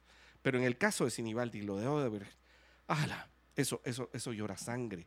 porque sabemos que no fue solo eso. Eh, y, además dejó la carretera del, la, del sur, la que va de, Cocales hasta Paracuatepeque, en pésimo estado. Eh, Terrible. Y eso, el, el costo económico para el país ¿Quién, le va, ¿Quién le va a pagar a todos los, por ejemplo, vehículos que han sufrido desperfectos e incluso vidas? Y, sí, han chocado. Eh, o sea, y, el, el, problema económico para el país de no poderse transportar correctamente, de poder eh, trasladarlos. O sea, la vida es importantísima, pero los materiales, todos los días, las cosas que vienen y van para allá eh, sufren retrasos por culpa de esto. ¿Quién va a pagar eso? ¿Quién lo va a resarcir? Ahora, Aquí tengo una duda en cuanto al tema de la aceptación de cargos. Entiendo que, eh, que eh, entiendo la figura y el sentido y entiendo también la perversión que se puede dar en el tema de aceptación de cargos si tomamos en cuenta la lentitud en el proceso y todo el tema de la mora judicial. Se convierte en un incentivo perverso. Prefiero una buena negociación que una mala negociación que un buen juicio. Eh, y van a ver quienes pues preferirán llevar el juicio sabiendo que les va a llevar años eh, demostrar su inocencia o su no, no culpabilidad. Pero mi punto aquí en este tema es, si este señor aceptó que había recibido este dinero para eh, y que después fue lavado y que en este caso está vinculado el señor Sinibaldi, ¿esto le da mayores elementos o debería haber mayores elementos para la toma de decisiones que están relacionados con el caso Odebrecht y los vinculados a Odebrecht, como el señor Valdizón, como el señor Sinibaldi? Sí. Eh, porque la pregunta es si no después con el tiempo, por ejemplo, tenemos a un señor Valdizón que me decía el doctor, el doctor eh, Villalta, que era una jugada muy interesante del abogado defensor, eh, adherirse como o, solicitar su adhesión como creyente adhesivo para poder tener toda la información del, caso y poderla armar de mejor armar de mejor manera la defensa. Para defenderse ellos. Mejor, exacto, hacer una mejor defensa. Eh, la pregunta es, ¿esta situación hace que le dé mayores elementos a diferentes jueces? Porque pareciera que se que se ha abusado de la figura del colaborador eficaz y se ha abusado también del tema de aceptación de cargos y que el tema de la justicia ha quedado olvidada, el tema de descubrir la verdad para impartir justicia es lo que menos importa. Y hay otro tema que justamente se hablaba en el seminario de los liberhéroes, que era las contradicciones del derecho penal, el resarcimiento. Claro. No hay resarcimiento. ¿Dónde e, el dinero que se gastó en en construir esa carretera que nunca se construyó, se gastó. O sea, eso sí sucedió. Así es, es correcto. Fueron como 230 millones. Exacto. ¿Dónde de está? dólares, de dólares. ¿Dónde está? ¿Quién lo va a reponer? Mira, yo, yo creo que eh, el tema este en el derecho penal, yo si no recuerdo mal, y eso habría que preguntarle a, alguien experto en derecho penal, eh, eh, yo lo que recuerdo es que lo que tú dices en un juicio no puede servir para otro. Tú lo que puedes hacer es que eh, ahí llegas a un acuerdo donde tú firmas que vas a ser colaborador eficaz, te rebajan la pena en este juicio, pero tú vas a servir de testigo en el mismo juicio en contra de otras personas. Y si eso sucede, pues buena parte, qué bueno, ¿verdad? Porque entonces la, eh, la acusación se, se, refuerza y vas a tener muchos más elementos para poder llegar a la, a la mejor acusación. Ahora, esto del colaborador eficaz, que es diferente a la aceptación de cargos, eh, tú cuando haces esta colaboración eficaz, eh, los elementos son importantes y era que los jefes de las estructuras no podían eh, estar en la colaboración eficaz. Entonces, ¿quién es un jefe de estructura? E, esa es la definición otra vez, o sea, ¿dónde está la discrecionalidad? Podíamos entender que algunas personas no pueden adherirse a la figura de colaboración eficaz. Y en este caso, yo pienso eh, eh, no tengo todos los elementos, también había que descubrirlos, que una persona como el ministro de Gobernación, no, perdón, el ministro de Comunicaciones, perdón, perdón, él no puede adherirse a la figura de colaborador eficaz. O como un secretario general de partido. Eh, Ex secretario general. O sea, y, candidato presidencial, porque es la, figura líder del, del, asunto. Insisto, insisto, y esto es pues una algo que uno puede ver a todas luces, que el, señor Manuel Bildizón Y ya viste que le quité el doctor porque no se lo merece. Entonces, y, la casa de estudios que se lo dio, eh, con todo lo que ha pasado, debía revisarlo.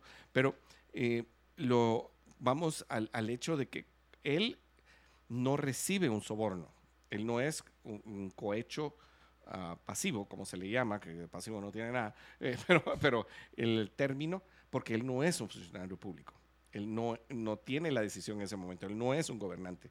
Él va a ser posiblemente, y no lo fue, un gobernante. Entonces, el, el, cohecho no existe. En todo caso, a él, a él se le refiere de financiamiento electoral de, ¿verdad? Que no registrado, lo que sea, pero él no puede tener... el tema, el, delito el de soborno, el, el delito de cohecho. Pero al final, la figura en sí, él no debería poder ser un colaborador eficaz, igual que el ministro. Eh, es que está siendo colaborador eficaz en contra de los brasileños. No, pero es que aquí hay dos delitos, un cohecho activo y un cohecho pasivo. Y, y para mí es peor el cohecho pasivo, porque el funcionario público y el funcionario de una institución privada siempre le puede decir que no al, que viene a decir, a atentar al funcionario. Y el doctor Ayau lo decía de forma importante. O sea, ni siquiera debería existir el cohecho eh, activo, debería existir solo el cohecho pasivo, para que esto eh, eh, se elimine. O sea, la forma de eliminar buena parte de los sobornos, no todos, es solo dejando de un lado la responsabilidad. Y yo te digo, a mí me llegaron en empresas privadas a ofrecerme eh, soborno para contratar empresas. Yo le decía, mire, ¿y cuánto me va a dar? Entonces, mire, el 10%.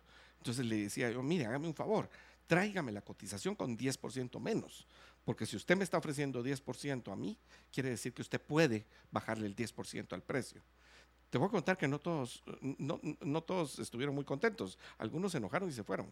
Y, ese es el punto, que como funcionario tú puedes decir no. Claro. Y, ahí, está el, el filtro de, pero eh, das, del soborno. Pero te das cuenta que también parte de esta, de la raíz de esto es que hay que hay materia sobornable, o sea, ¿a qué me refiero? Por supuesto. Entre más poder le damos al, más presupuesto funcionario, entre más funciones tiene, entre más decisión tiene, eh, pues se vuelven apetecibles, o sea, los, los puestos se vuelven apetecibles y, y, estos financiamientos a ciertos partidos o a ciertas, ya no es porque puedas porque creas en la ideología, que muy pocas la tienen, sino es o porque te tienes que proteger, que no te frieguen, que no te estén estorbando, que no te estén haciendo la vida de cuadritos, o porque estás buscando prebendas.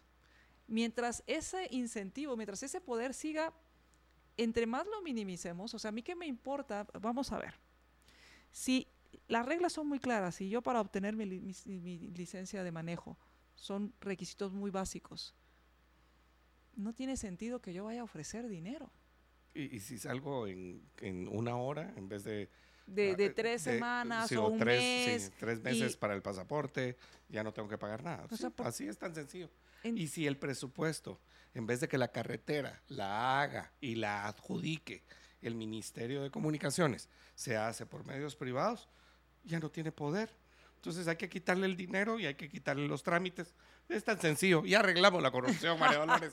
Sí, ya la arreglamos. Empecemos. Y, ojo, van a haber muchas promesas, pero ponga atención cuál de ellas realmente está yendo a la raíz. ¿Cuál está diciendo voy a reducir funciones, voy a quitar arbitrariedades, voy a pedir que... Porque hay muchas cosas que se pueden hacer con reglamentos. Y esto me lleva al reglamento del IX. Muchas cosas se pueden hacer con reglamentos, ni siquiera hay que cambiar leyes. ¿Tú sabes cuántos reglamentos tiene el IX? No tengo idea. Arriba de 80. Bueno, imagínate. Y el, y el nuevo, que... que la nueva modificación. el, el, nuevo reglamento, porque lo que hicieron fue un nuevo reglamento, ahora indica que si usted tiene un trabajador, debe registrarlo en el IX. Vamos a hacer una pausa. Regresamos. ¿Quieres obtener un préstamo para, eh, con grandes beneficios y pagar menos cada mes? Pues esto es muy importante. Primero, debes aprender en qué consiste un préstamo, entender el tema de las, ah, de las cuotas, entender el tema del capital, de los intereses, de los tipos de abonos, si vas a pagar eh, sobresaldos o si vas a pagar cuotas niveladas. Así que para esto te puedes cooperativizar. Cooperativízate en UPA eh, puedes escribirles al 2290-7777. Muy fácil, 2290-7777 y puedes solicitar tu préstamo UPA ahora mismo. Pedir financiamiento no es algo negativo. Lo importante es que sepas manejar tus finanzas, entiendas lo que estás pidiendo y puedes apoyarte con el financiamiento que te ofrece UPA. Los puedes seguir en sus redes sociales como Cooperativa UPA. También, pues, si quieres más información, si quieres llegar a las agencias, puedes encontrar eh, agencias de UPA en la capital, Amatitlán, Villanueva, Villa Canales, Escuintla, Palín, Misco y Antigua, Guatemala. Así que si quieres obtener un préstamo con grandes beneficios y pagar menos cada mes, cooperativízate en UPA.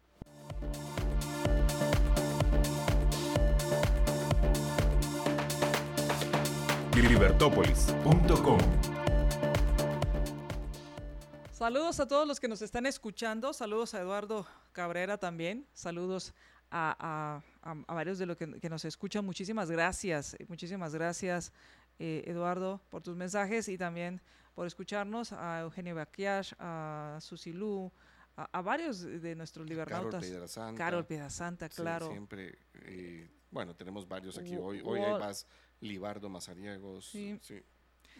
Mar, Mario Sarti, etcétera. Perdonen si no leemos a todos. Así es. Y vamos a poner un video y audio de una entrevista que hicimos el lunes por la noche en el programa de negocios hablando acerca del el tema de el reglamento, el nuevo reglamento del IX, eh, donde una, la abogada laboral nos da sus impresiones para poder hablar, eh, para, para poder comentar un poco de esto. Y obviamente vamos a, a invitar a expertos para que nos aclaren varias dudas, pero lo importante es que usted esté enterado de qué fue lo, qué fue lo que se publicó en el Diario de Centroamérica el 16 de, eh, creo que salió publicado el 16 de, de, enero y que pues tiene de plazo 30 días para empezar a cumplir con esta nueva reglamentación. Así que adelante.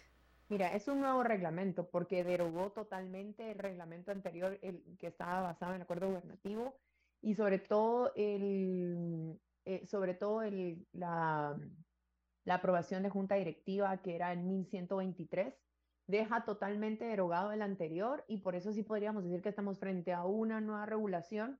Evidentemente nada de lo que estaba regulado en el, en el reglamento anterior pues ya quedó vigente, sino estamos frente a nuevas regulaciones. ¿Cuáles son mis percepciones iniciales a esto?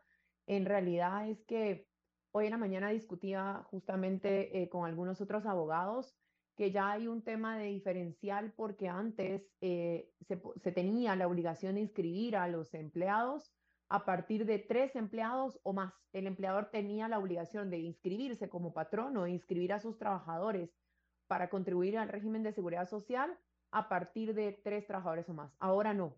Ahora no te dice a partir de uno, pero es muy ambiguo el artículo que lo establece y efectivamente, pues cuando está hablando de la obligación, eh, en el artículo 6 de este nuevo eh, acuerdo gubernativo, el el, tema es que ya establece que todo patrono está obligado, ¿verdad?, a inscribir a su trabajador o trabajadores.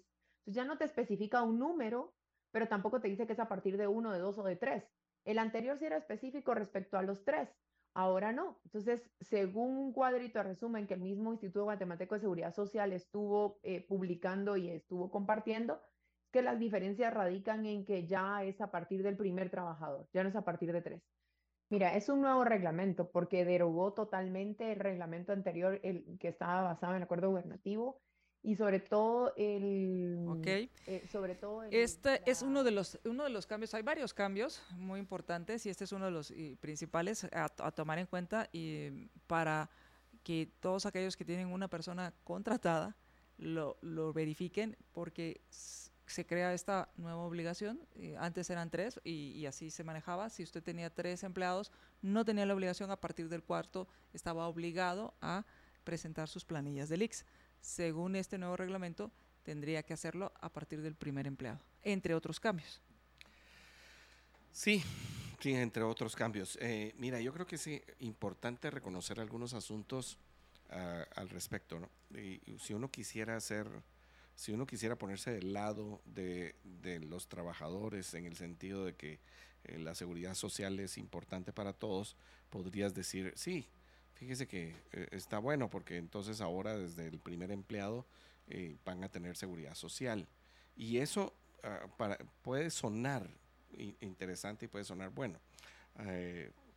por, supuesto que del lado del, de, de, los ah, empleados, de lo laboral.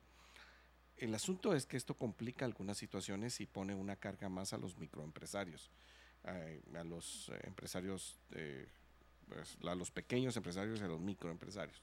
Cuando tú tienes un trabajo ah, donde tienes solamente un empleado, pues ahora lo vas a tener que poner y eso pone, además de la complicación del valor del costo, porque hay que entender que eh, se incrementa el costo y también vas a tenerle que retener al empleado una proporción de su, de su salario, que antes no lo hacías porque hay que recordarse que supuestamente, y ahorita voy a explicar por qué digo supuestamente, una parte la paga el empleado y otra parte la paga el empresario. Y otra parte la debería de pagar el Estado, que no la paga, pero que de todos modos somos nosotros. Y ahorita voy a explicar por qué. El, el asunto es que cuando yo le quito al empleado ese 4.83, eh, esa, eh, yo le estoy reteniendo ese 4.83, tú eh, lo que estás haciendo es quitándole disponibilidad de caja, o sea, flujo de caja. Y, o sea, hagamos simple matemática. O sea, si tú tienes un salario mínimo, voy a poner 3 mil, no, no voy a ponerme, y pones 4.83, lo voy a subir a 5 para que sean números redondos. Entonces le estoy quitando 150 quetzales mensuales a esa persona. 150 quetzales mensuales puede ser el transporte público que utiliza. Entonces, ya le estoy poniendo una complicación a su vida, más la inflación que ha habido. ¿Qué pasa, María Dolores? Que lo que, va, lo que normalmente sucede es que ese, ese 5%, ese, 4, ese incremento de, eh, del costo al microempresario, él, me va a decir, mire, ¿sabe qué? O sea, a mí me está costando venir a trabajar ahora. Va a llegar más tarde, va a, va a ser menos eficiente, va a tener más complicaciones. Entonces, lo que termina haciendo es que el, el empresario eh, termina subiéndole en la medida de sus posibilidades esa parte que, que le va a descontar. Porque lo que hay que recordarse otra vez es que esto en realidad no se lo están quitando al empresario, se lo están quitando al empleado. O sea, todo el X lo paga el empleado. Sí, porque al final eh, también parte de los cálculos que tiene que hacer cualquiera que va a emplear a alguien es incluir todos los costos que implica, o sea, el bono 14, el aguinaldo, y, además, eh, en este caso, el 10 punto algo, creo que es el 12% aproximadamente, que paga el patrono por, el seguro social, por el, seguro social Intecap y, el IRTRA, en el caso de, que, se tenga. Que ojo, Intecap e IRTRA solo es el 1%. Uno y uno, correcto. Y, bueno, ahí ves muchas diferencias eh, de unas a otras. Y entonces cuando tú tienes esta situación, lo que estás haciendo es no dándole flujo al, trabajador y poniéndole una carga mayor de flujo al, empleador. Que también entre las modificaciones que hay es que si usted está trabajando con su cónyuge en la empresa, ahora este cónyuge tiene que ser reportado. Los gerentes que antes, si era gerente un dueño de la empresa, también tiene que ser reportado. ¿Cuál es la o sea, yo no, yo no creo de veras que las autoridades del Seguro Social lo hayan hecho por buena gente. O sea, no, no, no lo creo. ¿sí? Eh, menos pensando quien dirige el, ahora el, Seguro Social, el presidente, que no debiera ser alguien impuesto por el gobierno. O sea, porque de, dónde? Si el gobierno ni siquiera pone la parte, eh, otra vez, que no es que la, la ponga, porque yo no sé si usted sabía, pero el Seguro Social se compone de tres partes. El 25% es del parte del sueldo del trabajador, el 50% es del patrono y el otro 25% es del gobierno o el Estado de Guatemala. Que, se supone que lo pone por cada trabajador. Por todos los trabajadores que están en el Seguro Social. Entonces, no solo por él como empleador. No, no es como empleador, sino por todos, inclusive los privados. Claro. Y esa parte nunca la ha pagado. Nunca la ha pagado. Claro, eso significaría que nos cobren más impuestos a todos. Claro. O sea, lo cual sigue siendo la estupidez grande de creer que es el Estado que la paga. No, la pagamos nosotros. Ah, Debería ser eliminado. Si quieren arreglar de veras algo importante, deberían de eliminar esa supuesta parte de que el gobierno de Guatemala eh, le, Va a le- va a aportar al seguro, al seguro de usted y yo, cuando somos trabajadores en relación de dependencia, a cada uno. Y por cierto, que no lo ponen en las deudas que tiene el gobierno de Guatemala cuando Como hacen el caldo de la deuda de la- pública. Sí, le deben al IX un montón de dinero, un montón de plata, que no la ponen. Bueno, pero entonces el, eh, hay, hay un problema aquí. ¿Cuál, cuál es la intención de los funcionarios del Seguro Social? Bueno, cuando metes a todas estas personas, como por ejemplo a los gerentes, a los cónyuges, que tienen sueldos mayores que el resto de la población, lo que quieres hacer es incrementar los La ingresos. recaudación. Y ese es el único objetivo. Y, y entonces la preocupación es esa, po- porque van a tener más ingresos, pero realmente no estás viendo que haya una mejora. Y lo que va a pasar con las pequeñas empresas es que el día que, el, eh, o sea, va- van a aportar, con, o sea, como tú decías en la introducción a- hoy en la mañana, eh, decías, ah, el que tiene un kiosco y que solo tiene un empleado, el día que vaya al Seguro Social tiene que cerrar el kiosco. ¿O quién va a ir a atender al kiosco? Y ¿Sí? la pregunta es si, va a ser- si se vuelve viable también económicamente. Porque va a haber lugares donde van a, Van a pref- tes- van a prefer- cerrar. preferir cerrar. Eh, otro tema es que, eh, ¿cómo se va a reforzar? O sea, ¿quiénes van a ser? eh, O sea, no sé. eh, y entonces, bueno, rápidamente los cuatro, eh, cuatro em, modificaciones importantes que usted tiene que estar enterado y, y también le, le recomendamos que escuche el programa que hicimos este lunes en, en Libertópolis Negocios, la obligación de inscribir al primer empleado, la, socios y representantes eh, legales que devenguen sueldos, ahora pasan al IX, si el cónyuge, eh, tam- eh, si el, el cónyuge del dueño de la empresa eh, trabaja, también debe estar en el IX. No importa eh, cómo se casó, si, obligado o no, no, eso es otra cosa. Eso- el tema de la... Si de tuvo la- su libertad o no. si se casó obligado. No, el tema aquí de la, del tema de los bienes, cómo está la distribución. Ah, eso no importa cómo estén los bienes, entra X. Y, eh, y esto es muy importante, tiene 30 días para eh, hacer, eh, para cumplir con esta regulación. Si no lo hace, pues tendría una multa de, cinco de 500 quetzales más recargos e intereses. Pero hay otro tema muy importante que a mí me preocupa muchísimo, es el tema de que se habla de la inscripción de oficio.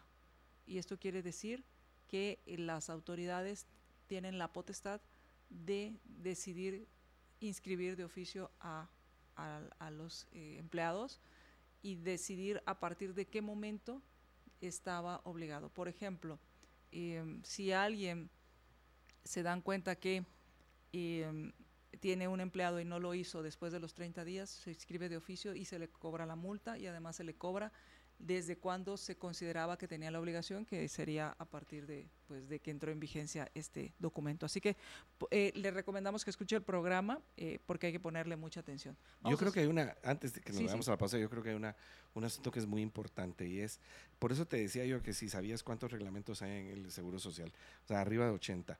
Yo, yo- hay, hay que hacer una ley, perdón, para, hablar- para, eh, eh, para que no se puedan hacer tantos reglamentos. Es- Este es un reglamento que va en contra de la propiedad.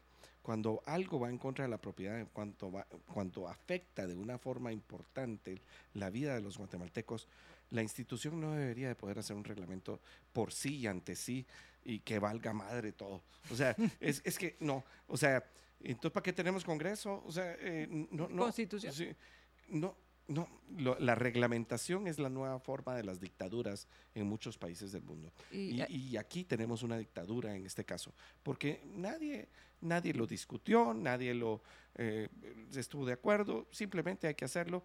Eh, se- eh, en el IX está una parte patronal, pero son de las grandes empresas que ya pagan IX y que no velan por los intereses de los pequeños empresarios. Y que al final creo que de, el, el- el- in- independientemente de cuál sea el organismo que emita estos reglamentos, la, los ejes rectores debería ser esa defensa o esa protección a la vida, a la propiedad y la libertad. Y, Correcto. y, que ahí no hay pierde. Entonces, eh, ponga atención a este tema. Vamos a hacer una pausa y se los estamos mencionando aquí. Escuche el, el programa de Libertópolis Negocios que hicimos el lunes en la noche, donde platicábamos precisamente con la licenciada Heidi Chinchilla Trampe y también con el contador eh, de, de, especialista en impuestos, Pablo Peña eh, acerca de estos temas. Vamos, vamos a hacer una pausa, regresamos.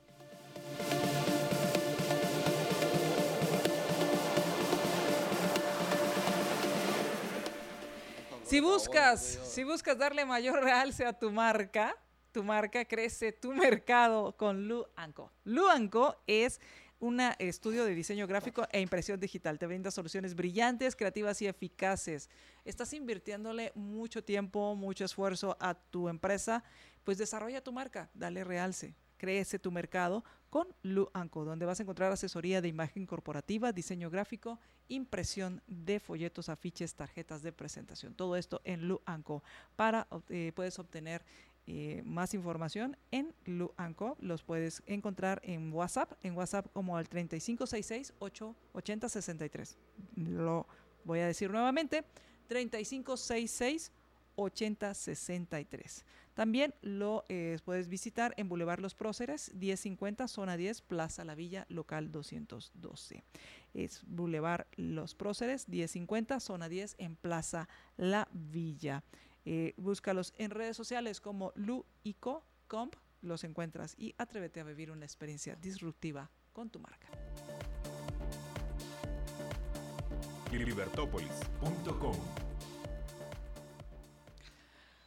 Regresamos y ya estamos en nuestro último segmento. Eh, quiero agradecerte, José Carlos, por haberme acompañado hoy esta mañana en el gracias programa. a ti por la invitación. No, las hemos pasado, espero que te la hayas pasado también muy bien. Yo, yo la pasé súper bien. Muchas gracias.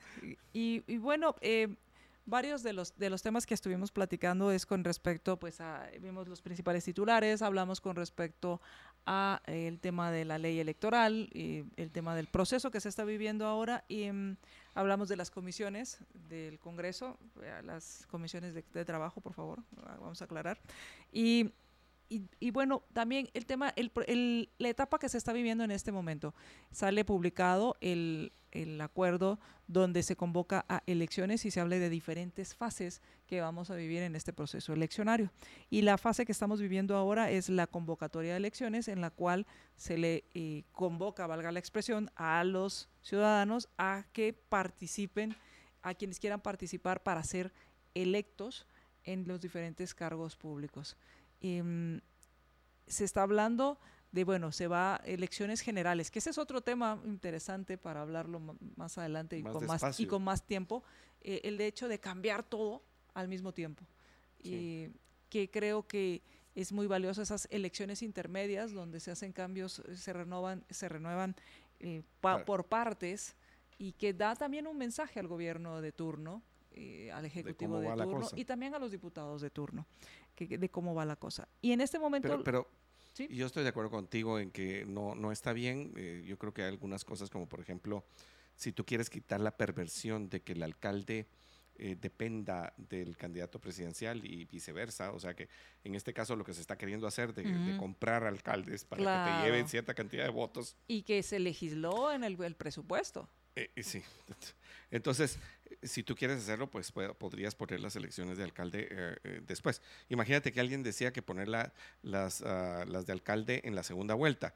Y entiendo que ese magistrado, que, depende específicamente de ese partido verde, lo quería hacer así para que los alcaldes todavía siguieran haciendo campaña para la segunda vuelta. Porque iba a perder, eh, o sea, porque ha perdido dos veces en la segunda vuelta eh, el Partido Verde. Entonces, ah, entonces hay que tener cuidado con, con, lo que se quiere diseñar, porque es lo que te decía, que cuando uno hace leyes está diseñando comportamientos diferentes. Si lo pones en la segunda vuelta, lo que haces es ayudar a ese candidato para que siga, para que alguien más siga trabajando para él. Entonces, estoy de acuerdo.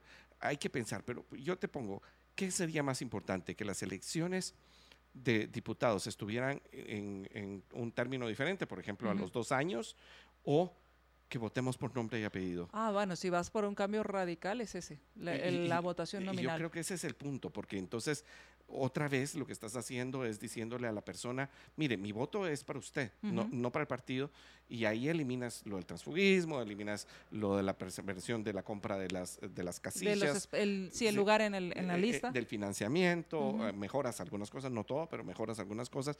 Entonces, ah, yo creo que eh, si a mí me dices, yo me iría por, por lo del voto nominal, el voto por nombre y apellido Sí. de las personas de forma directa. ¿Para qué? Porque eh, cambias eh, la- el incentivo y, y cambias el, el incentivo a que haya una, un voto directo por el diputado y que éste tenga cuentadancia con sus electores. Y eh, bueno, sí, eh, le- tenemos todo este proceso, como tú lo dices, de la inscripción. Eh, ahí salen ya como que ya están inscritos. No, lo que llegaron fue entregar la papelería. Entregar su expediente. Es entregar su expediente. A mí lo que sí me resulta un poquito eh, es la noticia de Neto Brand, que ayer dijo es el primer inscrito. Entonces no sé qué fue lo que pasó, pero el Tribunal Supremo Electoral mandó un link Ajá. diciendo que ahí uno puede revisar si alguien está eh, Inscrito. o no. Pero parecía como que él sí era el primer Como que fuera una inscripción express.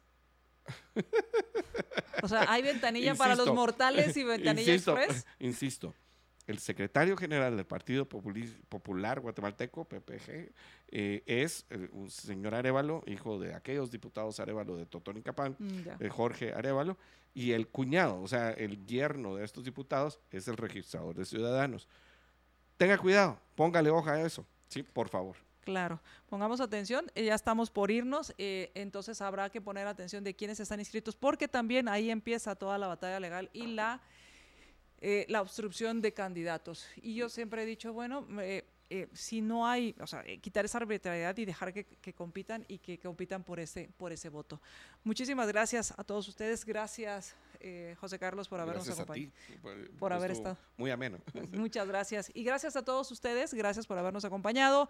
Les deseamos un excelente día. Por favor, que no le quiten su paz. Esa es decisión personal. Y ojo, recuerde, ciudadano informado, ciudadano respetado. Que tenga una excelente día. Nos escuchamos en nuestra próxima emisión. Mi nombre es María Dolores Arias.